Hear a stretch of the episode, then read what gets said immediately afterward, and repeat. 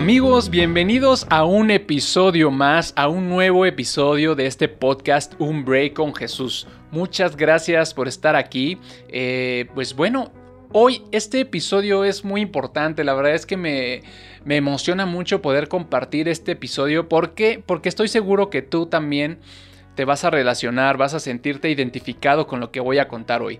Y es que a todos nos pasan situaciones feas o desagradables en la vida. Eh, todos nos hemos sentido en algún momento con esas ganas de decir, ¿por qué me pasa a mí? ¿Por qué me está pasando esto a mí? Solo falta que me orine un perro, ¿no?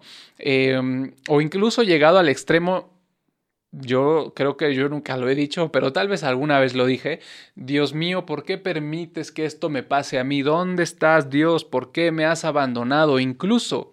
Incluso Jesucristo en algún momento en su carnalidad, en su eh, pues sí, en su esencia humana, cuando se encarnó Dios, en bueno, cuando se encarnó Dios como Jesucristo, em, él mismo pronunció palabras parecidas. ¿Y por qué? Pues porque todos, como seres humanos, estamos a la expectativa de que nos pueden pasar cosas, situaciones desagradables que no nos gusten, y en la Biblia lo dice, todos vamos a tener tropiezos, indiscutiblemente, pero no solo los vamos a tener, sino que son importantes para nuestra vida tener estos tropiezos, estos momentos de dolor, de en el momento nos duele, nos parece una situación horrible, pero más adelante veremos por qué Dios permitió eso, porque Dios no nos abandona. Y como lo dice en la palabra, quiero leer eh, en el capítulo 8 de Romanos, en el versículo 28, dice, y sabemos que a los que aman a Dios, todas las cosas les ayudan a bien. Eh, y qué hermoso, ¿no? Nos dice que a todos los que amamos a Dios, todo lo que nos pase es para un bien futuro, para un bien más adelante. Y más adelante puede ser en el instante, unos minutos después o años después, como esta historia que te quiero contar. Estaba hace unos días platicando con mi esposa eh, y ella, bueno, estamos pasando como pareja por una transición, estamos entrando a nuevas etapas hermosas, maravillosas, eh, que me hacen muy feliz y pero estamos pasando por ellas sin ningún inconveniente. Eh, ella me decía, Luis, qué bendición que fuiste un niño gordo y un adolescente obeso, qué bendición que hayas crecido así. Y lo empezamos a analizar y sí, definitivamente fue una bendición porque mm, al día de hoy mis hábitos, nuestros hábitos en casa, mis hábitos personales, nuestros hábitos saludables de alimentación, en fin, son muy buenos. La verdad es que tenemos hábitos muy buenos.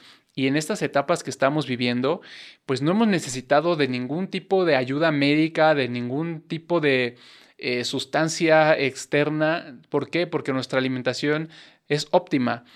¿Y a qué se debe? Pues a que yo crecí siendo obeso. Y llegó un momento en mi vida en el que yo ya no quería, pues al principio no quería seguir viéndome así, porque sí, lo hice al, principio, mi decisión de bajar de peso fue por mejorar mi apariencia física, porque yo ya no quería seguir poniéndome chamarras para cubrir mi, mi cuerpo porque me avergonzaba. Entonces fueron años y años de dedicación, de investigación, eh, los cuales me hicieron crear una conciencia y hoy no como azúcar, no comemos pan, eh, casi nunca, tenemos una, unos hábitos saludables excelentes, entonces, qué bendición.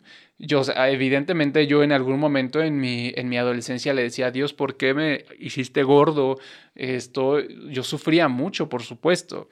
Em, tal vez nadie, tal, vez nadie lo notaba y yo me hacía el loco diciendo que yo me sentía bien siendo gordo, pero no era cierto.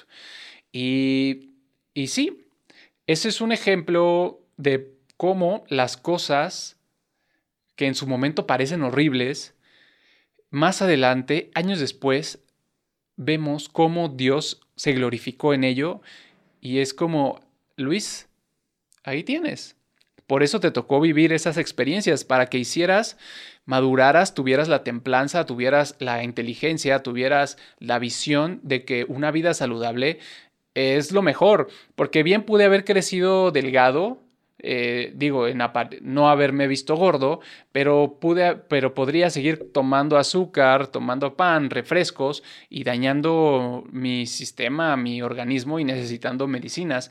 Entonces, ese es un ejemplo de cómo las cosas nos ayudan a bien, pero es bien importante hacer el énfasis en que este versículo tiene dos partes.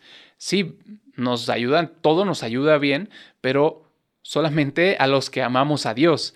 Y, hay algo también muy importante en esto. Es muy fácil decir que amas a Dios.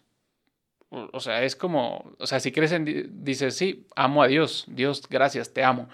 Pero amar a Dios, ¿qué significa amar a Dios en realidad? Amar a Dios significa creer en Dios y creerle a Dios, es decir, creer en su palabra, en todo lo que nos dice. Y eso significa creer en todo lo que está escrito en la Biblia. ¿Por qué? Porque no puedes decir, o bueno, sí puedes decir que amas a Dios, pero decir que amas a Dios y al mismo tiempo estar rezándole a santos, mm, rezándole a imágenes, eh, pues es una contradicción porque Dios aborrece ese tipo de cosas. Entonces no, no amas a Dios en realidad.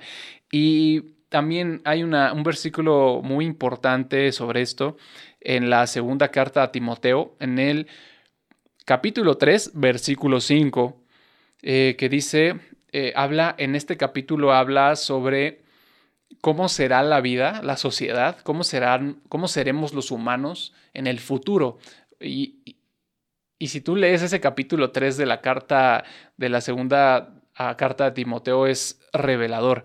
Y en el versículo 5 dice, que los hombres en el futuro dirán que aman y respetan a Dios, pero con su conducta demostrarán lo contrario. Y eso es justo lo que te estoy diciendo. O sea, sí, todo nos va bien. O sea, todos tenemos que pasar por tropiezos, por momentos de incertidumbre, por momentos dolorosos en nuestra vida. Eh, yo viví en mi adolescencia el divorcio, la separación de mis padres, que fue me marcó y fue horrible, fueron momentos desagradables, dolorosísimos y hemos vivido un montón de cosas, todos, todos tropezamos y todos vivimos esas situaciones, pero para poder decir que todos no, todas esas situaciones nos van a ayudar para bien en el futuro, necesitamos amar a Dios. Y amar a Dios no es solo decirlo, amar a Dios es con acciones y creyendo en su palabra por completo. Entonces, eso es lo que te quería compartir. Quería compartirte, pues, este versículo que es hermoso. A los que amamos, a los que aman a Dios, todas las cosas les ayudan a bien. Qué bendición poder saber que Dios nos está cuidando y que a pesar de estos momentos dolorosos, tristes, difíciles en nuestras vidas, pues que es porque Dios nos está preparando para algo.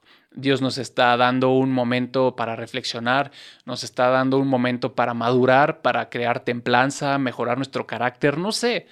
Realmente no lo sé en este momento, pero tal vez adelante, dentro de algunos años, te des cuenta por qué esa persona que te gusta tanto no te hace caso, por qué ese trabajo no te lo dieron, eh, por qué no te pudiste comprar lo que querías, o en mi caso ayer, por qué tuve un problema con, con una iba a rentar un departamento por una noche, ¿por qué tuve tantos problemas? Pues bueno, Dios nos está salvando de cosas que no necesitamos en nuestra vida. Cuando una puerta Dios no nos la abre, es porque tiene una puerta mejor para nosotros. Pero eso sí, tienes que amar a Dios para que así sean.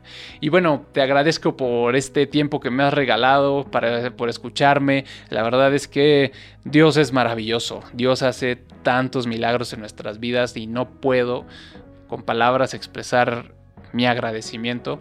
Y espero que tengas un excelente día, que Dios te bendiga y que el amor de Dios esté siempre contigo. Adiós.